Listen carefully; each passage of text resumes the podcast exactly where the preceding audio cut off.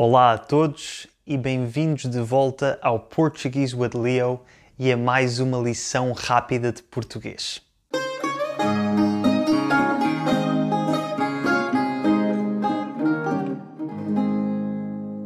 Hoje vou falar sobre a diferença entre os verbos ser e estar.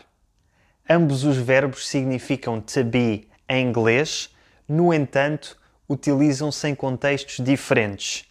E hoje vamos ver como é que se conjugam no presente e quais as situações em que se utiliza cada um.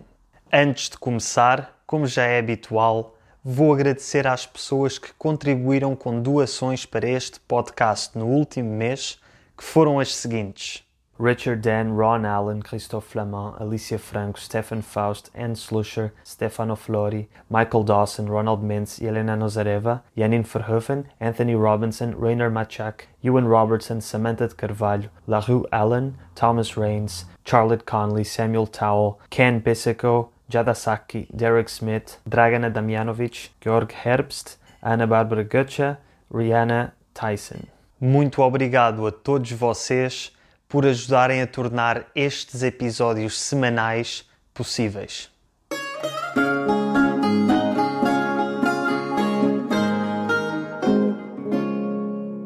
Então, ser e estar.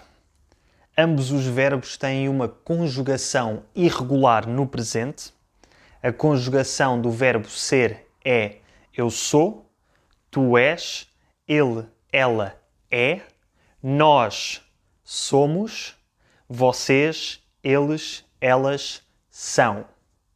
A conjugação do verbo estar no presente é eu estou, tu estás, ele, ela está, nós estamos, vocês, eles, elas estão.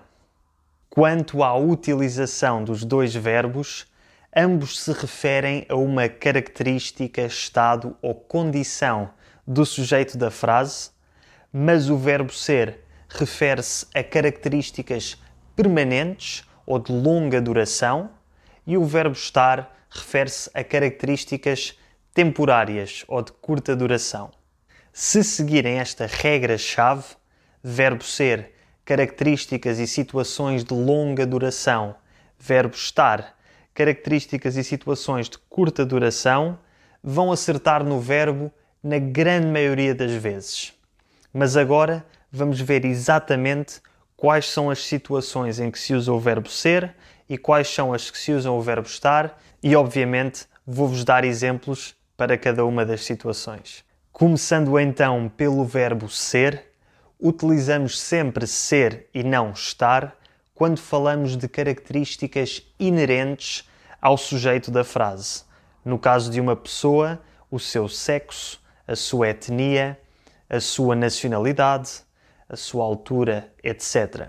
Por exemplo, eu sou uma pessoa, sou um ser humano, sou do sexo masculino, sou português, sou jovem, sou relativamente alto, sou moreno, etc. Outra situação em que utilizamos o verbo ser é quando falamos da personalidade ou das características psicológicas das pessoas. Por exemplo, a Ana é simpática, é generosa, é leal, etc. Também utilizamos o verbo ser quando falamos de características que fazem parte da identidade de uma pessoa. Por exemplo, a sua identidade religiosa e política, o seu estado civil, a sua profissão. Por exemplo, o João é liberal, é católico, é engenheiro, é casado, etc. Finalmente, outra situação em que utilizamos o verbo ser é quando indicamos objetos, falamos de materiais ou falamos do tempo, do dia, hora, mês, ano em que estamos. Por exemplo, isto é uma cadeira, esta cadeira é de madeira, são duas da tarde. Passando agora ao verbo estar, este utiliza-se em situações temporárias ou transitórias e estas dividem-se em três grupos. O primeiro é a localização física ou geográfica de uma pessoa ou coisa. Por exemplo, eu estou em casa. Eu estou em Lisboa. Eu estou em Portugal. Eu estou no planeta Terra. De seguida, temos a posição de uma pessoa ou coisa. Por exemplo, eu estou de pé ou em pé. Eu estou em frente à câmara e a câmara está em cima do tripé. Finalmente, usamos o verbo estar quando falamos de estados não permanentes. Por exemplo, hoje está um dia bonito e eu estou contente. Ou então, em Portugal, estamos em quarentena. Atenção! Embora a morte seja um estado permanente, não se usa o verbo ser quando alguém morreu. Utiliza-se sim o verbo estar. Não se diz esta pessoa é morta, diz esta pessoa está morta. Da mesma forma, não se diz ele é vivo, mas sim ele está vivo.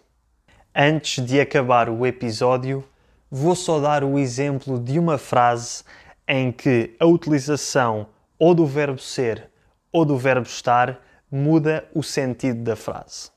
Se eu disser a Sara é bonita, estou a dizer que a beleza é uma característica da Sara, que ela é bonita. Mas se eu disser a Sara está bonita, estou a dizer que ela, naquele momento específico, está bonita. Ou que está mais bonita do que o normal.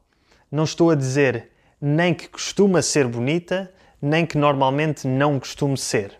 Estou apenas a fazer referência àquele momento específico em que digo que ela está bonita. Por isso, não se esqueçam, se tiverem namorados ou namoradas, ou maridos ou mulheres, digam sempre que eles ou elas são bonitos e nunca que estão bonitos. Senão a resposta vai ser: Ah, estou bonito? Quer dizer que normalmente não sou bonito? Por isso, cuidado.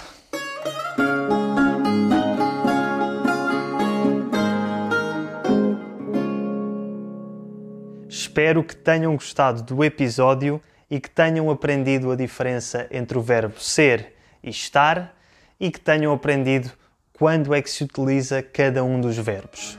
Muito obrigado e até para a semana.